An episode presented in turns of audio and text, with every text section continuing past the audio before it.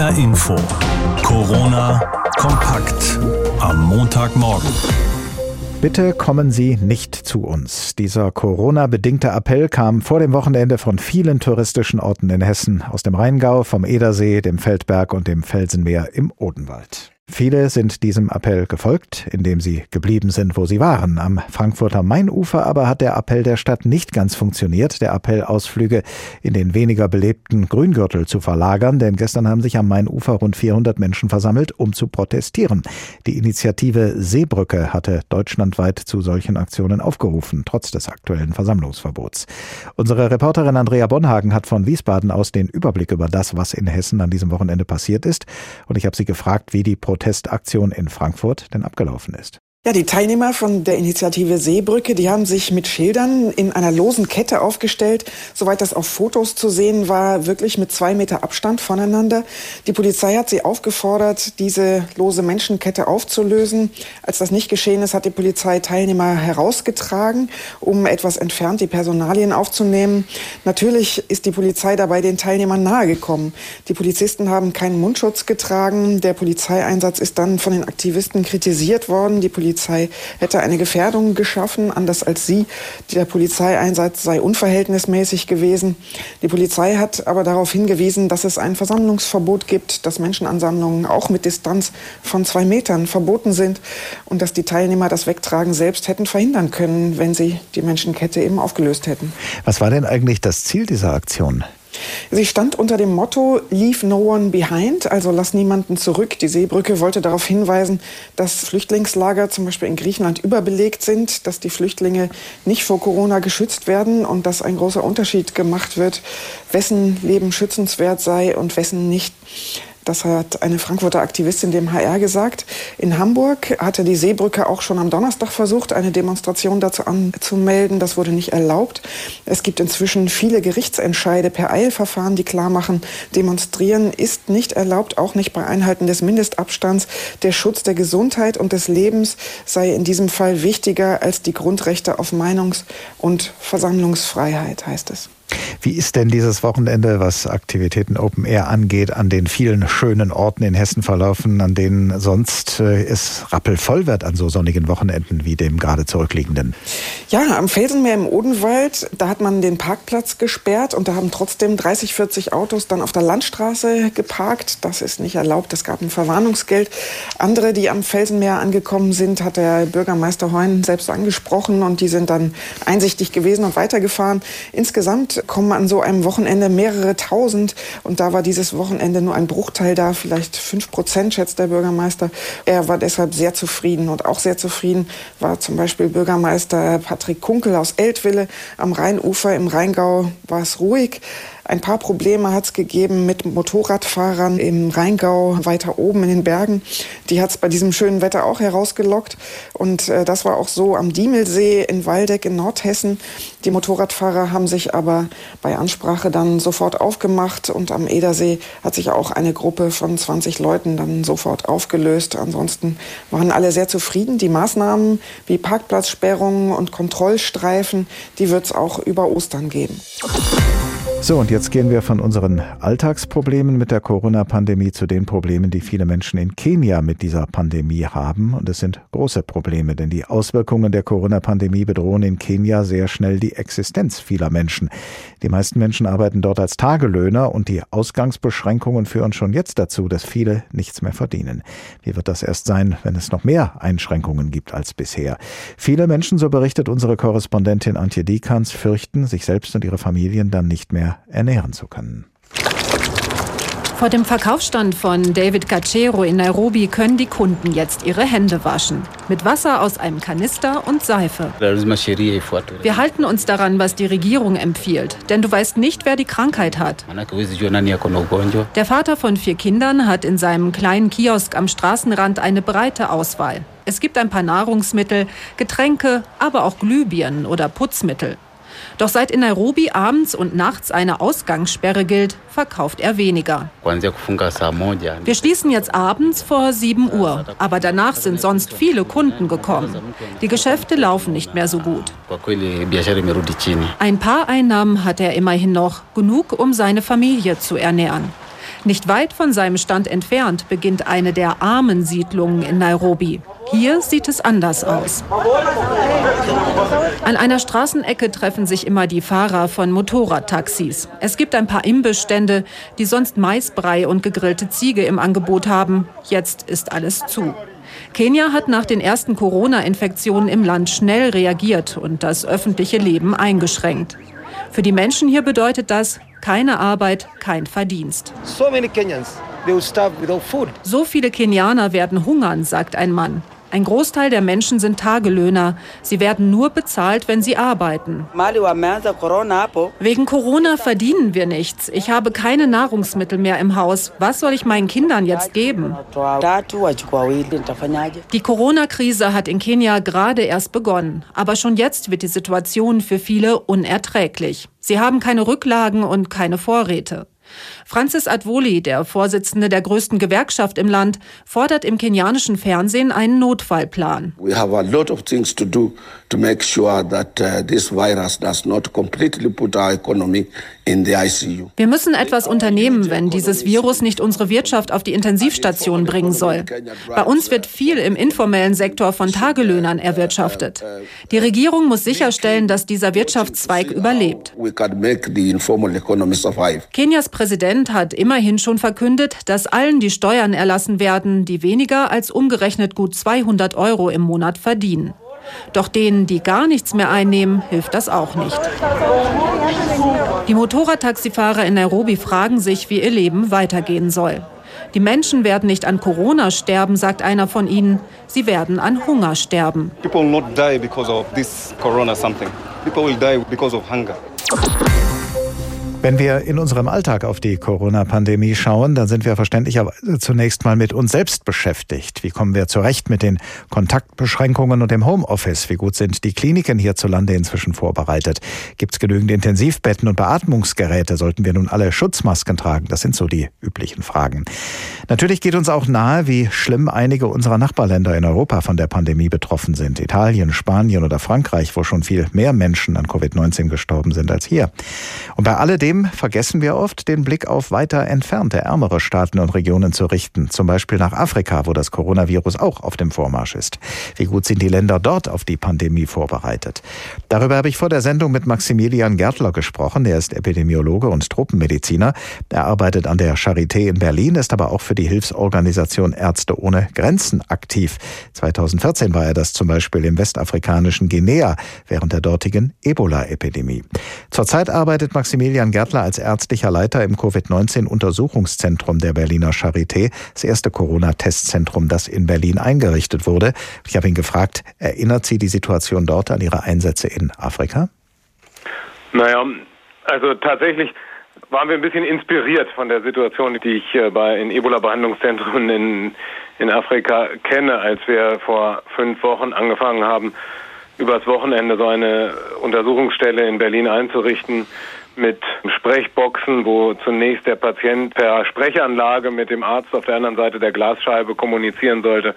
Und es hatte auch das Tempo und die Eile, in der das aufgebaut worden ist, das hatte schon was von Hilfseinsatz. Selbst hier im reichen Deutschland mit einem vergleichsweise sehr guten Gesundheitssystem braucht es offenbar große Kraftanstrengungen, um mit der wachsenden Zahl von Corona-Fällen umzugehen. Wie gut sind denn afrikanische Länder auf die Pandemie vorbereitet? Wie gut können sie überhaupt vorbereitet sein? Ja, zunächst darf man sich natürlich klar machen, dass es erhebliche Unterschiede gibt zwischen äh, Ländern wie Südafrika, im Süden des Landes oder Botswana. Auch äh, Ruanda äh, bietet ein moderneres äh, Gesundheitssystem als, als viele Länder Westafrikas oder im, im Tschad, in Zentralafrika hat man natürlich eine ganz andere Situation. Die Covid-19-Epidemie erfordert, um Menschen erfolgreich zu behandeln, oft eben intensivmedizinische Therapie und Beatmung. Und in den meisten dieser Länder ist das nur in sehr geringem Maße vorhanden, das ist richtig. Gerade westafrikanische Staaten haben auf der anderen Seite einschneidende Erfahrungen gemacht während der Ebola-Epidemie 2014 bis 2016. Damals sind Zehntausende Menschen an der meist tödlichen Infektion gestorben. Das neue Coronavirus SARS-CoV-19 ist seltener tödlich, dafür aber ansteckender als Ebola. Können Erkenntnisse von damals jetzt gleichwohl genutzt werden in den betreffenden afrikanischen Ländern? Ja, sowohl Erkenntnisse als auch Strukturen, denke ich, denn Hygiene spielt natürlich eine große Rolle, auch in der, in der Prävention gegenüber dieser Epidemie.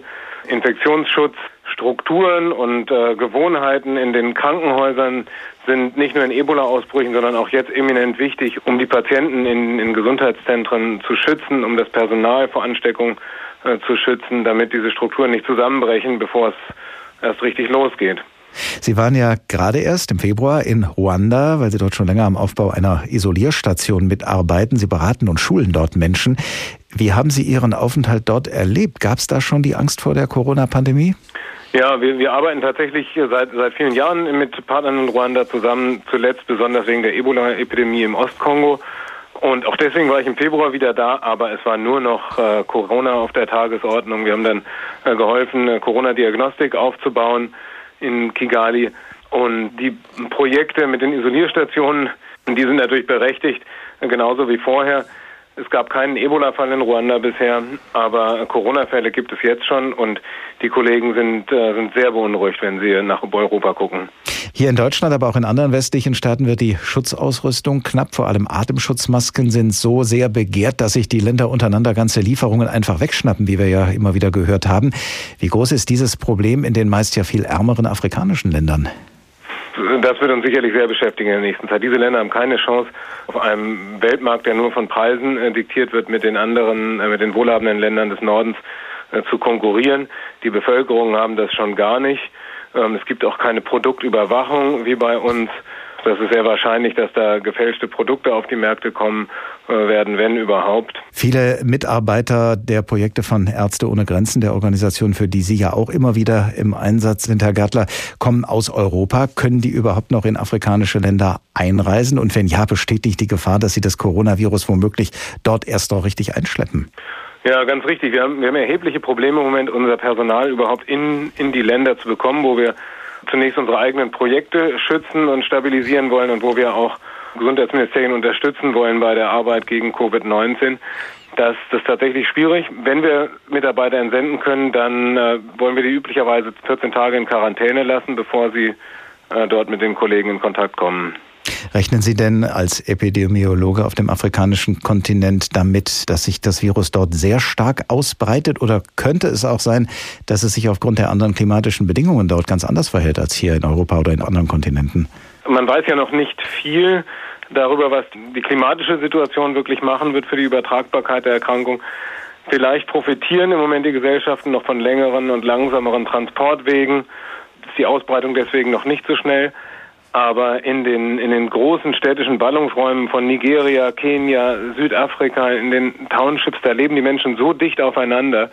Die Möglichkeiten, sich äh, zu schützen durch Händewaschen mit sauberem Wasser und Seife, sind ja viel beschränkter als bei uns. Eigentlich wage ich mir im Moment kaum auszumalen, was das äh, für diese Länder bedeuten kann. Vor rund einem Monat hat Deutschland, hat die Bundesregierung sich bereit erklärt, schutzbedürftige Kinder aus den griechischen Flüchtlingslagern aufzunehmen. Aber sich bereit erklären und tatsächlich aufnehmen scheinen bislang noch zwei Paar Stiefel zu sein, wobei die Zeit allerdings drängt, denn die Corona-Pandemie geht eben auch nicht an den Flüchtlingslagern vorbei. Aus Berlin berichtet Uli Haug. Bereits am 8. März hat die Große Koalition klare Bedingungen für die Aufnahme von Flüchtlingskindern aus Griechenland definiert. Kranke Kinder und ihre Familien sowie unbegleitete Kinder unter 14 sollten aus den Flüchtlingslagern auf den Ägäisinseln aufgenommen werden. Passiert ist bislang allerdings nichts. Unionsfraktionsvize Frei sieht die EU in der Pflicht. Das haben wir frühzeitig an die Europäische Kommission kommuniziert und deswegen liegt es an der Kommission jetzt, diese Koalition der Willigen zu schmieden. Deutschland ist dazu bereit. Deutschland hat sich bereit erklärt, bis zu 400 der insgesamt 1600 Flüchtlingskinder aufzunehmen. Allerdings will das wirtschaftsstärkste und bevölkerungsreichste Land der EU bei der Aufnahme nicht vorangehen. Das Zauberwort heißt europäischer Kontext. Und deswegen mag es in dieser Situation schwierig sein, das gebe ich gerne zu. Aber wir sind darauf angewiesen, dass wir eine gesamteuropäische Herausforderung auch gesamteuropäisch beantworten. Ein halbes Dutzend Länder sind grundsätzlich bereit, die Flüchtlingskinder aufzunehmen. Wobei sich Deutschland allerdings ziert und Frankreich mit der Corona-Epidemie vollauf beschäftigt ist. Dort steht das Thema aktuell gar nicht auf der Tagesordnung. Einzig das kleine Luxemburg wird wirklich selbst aktiv. Außenminister Asselborn will in dieser Woche zwölf Kinder aufnehmen. In Luxemburg kommen die Kinder natürlich oder die jungen Menschen in Quarantäne. Das haben wir alles so abgemacht. Ich glaube, da dürfte kein Problem mehr sein, wenn die Kinder freigegeben werden aus Griechenland. Während Deutschland und die anderen EU-Staaten offensichtlich nicht in der Lage sind, 1600 Kinder aufzuteilen und aufzunehmen, kommt auf Griechenland ein weitaus größeres Problem zu. Bislang musste die griechische Regierung lediglich zwei Flüchtlingslager auf dem Festland wegen Corona abriegeln. Ein Ausbruch in den überfüllten Lagern auf den Inseln scheint aber nur eine Frage der Zeit.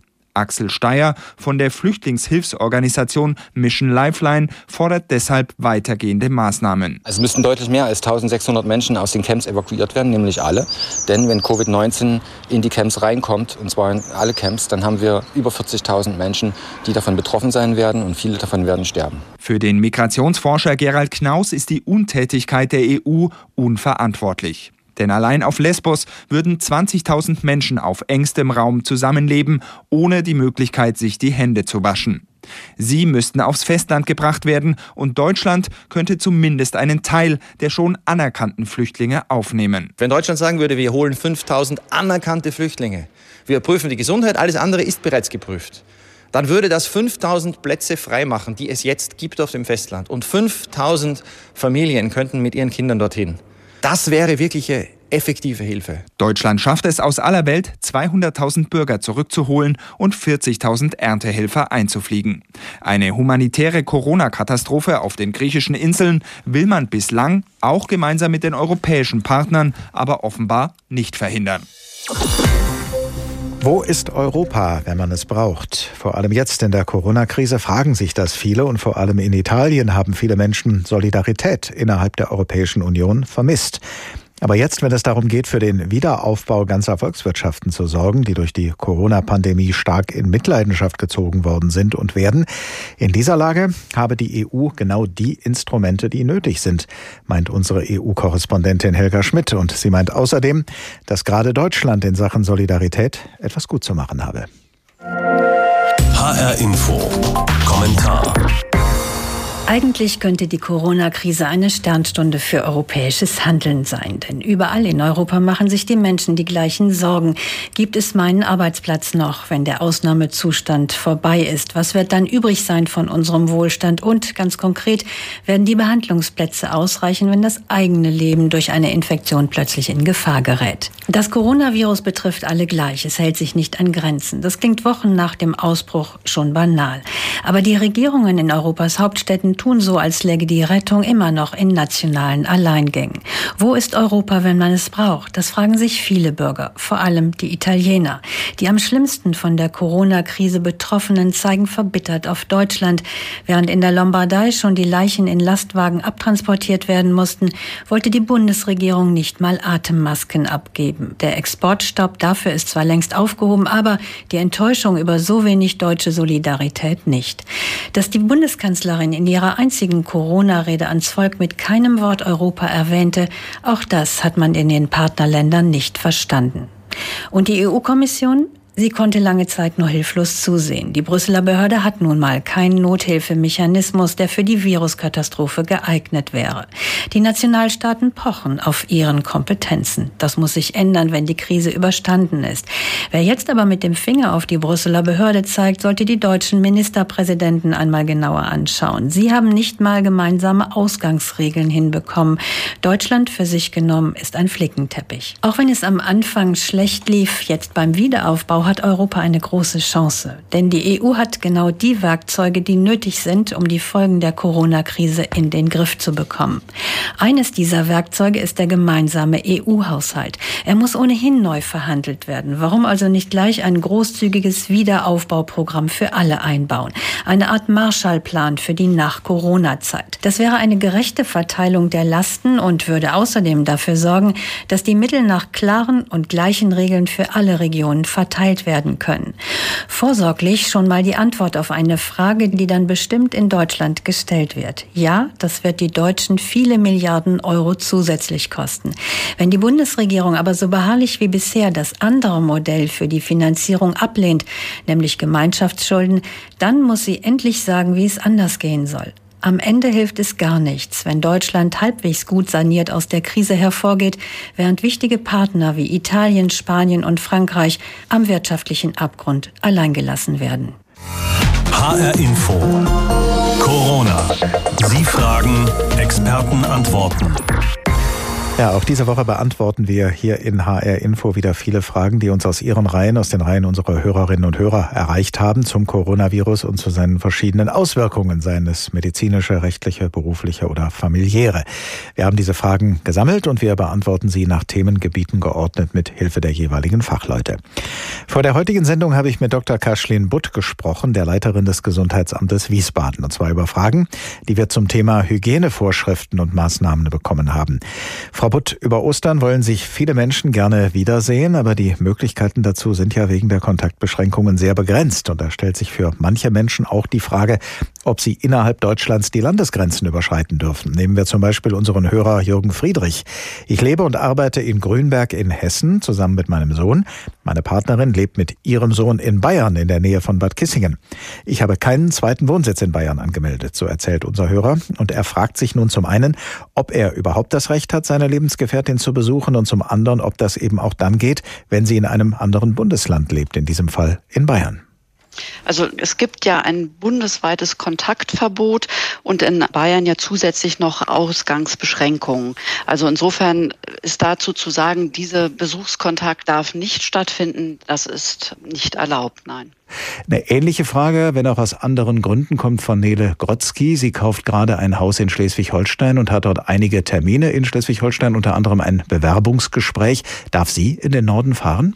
Also da ist immer gut zu gucken, alles, was sich aufschieben lässt, ist aufzuschieben. Es sind nur Dinge, die nicht aufschiebbar sind und unmittelbar beruflichen Zwecken dient. Und wenn sie es aufschieben kann, muss sie es dann auch aufschieben. Das heißt also einfach das Gespräch mit denen suchen, mit denen sie da verabredet ist und gemeinsam ja. eine Verschiebung verabreden. Ja, genau. ja. ja. Unsere Hörerin Daniela Knipp wohnt in einem Mehrparteienhaus und dort sind seit Monaten mehrere Bauarbeiter mit einer Sanierung beschäftigt. Die Arbeiter kommen gemeinsam in einem Auto zur Baustelle und arbeiten ungeschützt, ohne Abstand und ohne Mundschutz. Frau Knipp fragt sich nun zum einen, ob das in diesen Zeiten erlaubt ist und wie groß zum anderen die Ansteckungsgefahr ist, weil man ja gemeinsam das Treppenhaus nutzt. Also zur Ansteckungsgefahr kann ich ein Stück beruhigen, weil jetzt beim gemeinsamen Benutzen des Treppenhauses erstmal nicht davon auszugehen ist. Aber sehr wohl, was ihr auffällt, dass da mehrere Menschen ungeschützt zusammenarbeiten. Auch da gilt nur das, was nötig ist und so kleine Gruppen wie irgend möglich. Also wenn ihr das jetzt sehr komisch vorkommt und das ständig auch wechselt, sind auch Ordnungsbehörden einzuschalten und das zu kontrollieren. Unser Hörer Rainer Flucke ist chronisch krank. Er hat Asthma. Zurzeit kann seine Lebensgefährtin nicht in ihrer Praxis arbeiten, aber er macht sich Sorgen, wenn sie dort wieder hingeht und viele Kontakte hat, dass sie sich und damit vielleicht auch ihn infiziert. Er fragt, wie können wir uns schützen? Ja, da hat er auch recht, weil natürlich in dem Moment, wo Außenkontakte von einem Partner dann wieder getätigt werden, ist das prinzipiell möglich. Und da würde ich immer sehr empfehlen, in der Praxis zu gucken, wie kann die Partnerin da den nahen Kontakt so vermeiden, dass sie sich eben nicht infizieren kann. Viele Mütter und Väter unter unseren Hörern machen sich Gedanken um ihre Kinder. Jasmin Mesic ist Mutter einer 16 Monate alten Tochter. Sie schreibt, eine Freundin von mir hat eine Tochter im selben Alter. Die beiden waren fast täglich zusammen. Ist es möglich, sich in der derzeitigen Lage trotzdem noch zu viert zu treffen oder ist das verboten? Das ist auch verboten, weil es ja dann ein Kontakt ist außerhalb der Hausgemeinschaft und es wäre da, wenn nur ein Spaziergang möglich mit entsprechendem Abstand, aber nicht das Treffen in der Wohnung oder gar auf dem Spielplatz. Sarah und David Totschü haben eine knapp sechs Wochen alte Tochter. Vollgestillt schreiben sie. Sie wollen wissen, gehören Babys in diesem Alter zu einer Risikogruppe und falls ja, bis zu welchem Alter? Nein, also es gehören sie definitiv nicht. Es gibt keine Kenntnis, dass es für diese Altersgruppe jetzt irgendwie besonders gefährlich wäre. Das Kind von Alexander Behle ist noch nicht geboren. Es soll Ende Mai auf die Welt kommen. Es ist das vierte Kind der Familie und er fragt sich, ob es vielleicht eine Option wäre, sich als Familie jetzt anzustecken, damit sie bis zur Geburt schon immun sind kann ich nachvollziehen, die Frage. Aber muss man auch ganz klar sagen, aktuell mit dem Kenntnisstand nein, weil wir nicht wissen, wie die Immunität aussieht, wie die Krankheitsverläufe sind. Er soll es bitte nicht machen, nein. Herr Tocci hat auch das Problem der Betreuung während der Geburt, schreibt er, weil er seine kleinen Kinder von Opas, Omas und Tanten fernhält, verständlicherweise. Was kann er tun, wenn das vierte Kind geboren wird? Also Er kann es eben nicht von Omas und Opas betreuen lassen. Und es gibt ja Möglichkeiten, Kinder auch fremd betreuen zu lassen. Das bieten ja Behörden auch an, sogenannte Notbetreuung und sich da an die örtlichen Behörden wenden, dass das eingerichtet werden kann. Eine anonyme Frage kommt von einer Mitarbeiterin der Vitas Klinik Rehberg in Herborn. Dort, so schreibt sie, dürfen die Patienten am Wochenende Besuch von der Kernfamilie erhalten. Das können schon mal sechs Personen sein. Die Stationen sollen dabei zwar nicht betreten werden, dennoch erscheint es mir konträr zu den Vorgaben der Regierung. Auf Nachfrage gab es aber nur die Antwort, das betrifft uns nicht. Stimmt das, Frau Butt? Also das stimmt nicht, weil, weil es ganz klar auch geregelt ist, es gibt ein Besuchsverbot für Kliniken. Nun höre ich raus, dass der Besuch nicht in der Klinik stattfindet, sondern vor der Tür. Aber auch da gilt genauso, dass Menschenansammlungen dieser Größe und vor der Klinik auch nicht möglich sind. Dann haben wir noch eine Frage bekommen von Herrn oder Frau Steinmetz. Warum werden in China und Russland Gehwege und Bürgersteige großflächig desinfiziert? Spucken dort die Menschen mehr auf die Straße als hier? Warum ist diese Maßnahme dort nötig und bei uns nicht? Also es ist nach wie vor grundsätzlich so, dass die Übertragung von einer Kontaktfläche nicht der primäre Übertragungsweg ist und der Übertragungsweg von der Straße, der Spucke bis zum nächsten ist einfach zu gering. Also es ist deswegen nicht notwendig und auch nicht sinnvoll. So, dann haben wir zuletzt noch eine Frage von Hedi und Norbert Börger. Sie möchten am 2. Mai Ihre goldene Hochzeit feiern. Sie schreiben, es haben zwischen 40 und 50 Gäste zugesagt. Das Lokal, das Menü, eine Jazzband und Hotelzimmer für die auswärtigen Gäste sind bestellt. Wir sind aber jetzt total unsicher, ob unsere Feier überhaupt stattfinden darf. Da könnte man wahrscheinlich anschließen, dass die Entscheidung, ob ihre Feier stattfindet, wahrscheinlich gar nicht mehr nur von Ihnen allein abhängt. Da werden sich möglicherweise auch viele der anderen zurückziehen, oder? Ja, also vom jetzigen Stand kann man nicht davon ausgehen, dass so eine Feier bis zu dem Zeitpunkt dann wieder erlaubt sein wird. Also wird nicht gehen sagt Dr. Kaschlin Butt, Leiterin des Gesundheitsamtes Wiesbaden. Sie hat vor der Sendung Fragen von HR-Info-Hörerinnen und Hörern beantwortet zu Hygienevorschriften und Maßnahmen während der Corona-Pandemie. Morgen um diese Zeit gibt es hier in HR-Info Antworten des Pharmazeuten Theodor Dingermann. Da geht es dann unter anderem um Corona-Tests und um die Zahlen der Erkrankten und derjenigen, die am Coronavirus gestorben sind. HR-Info. Corona kompakt am Montagmorgen.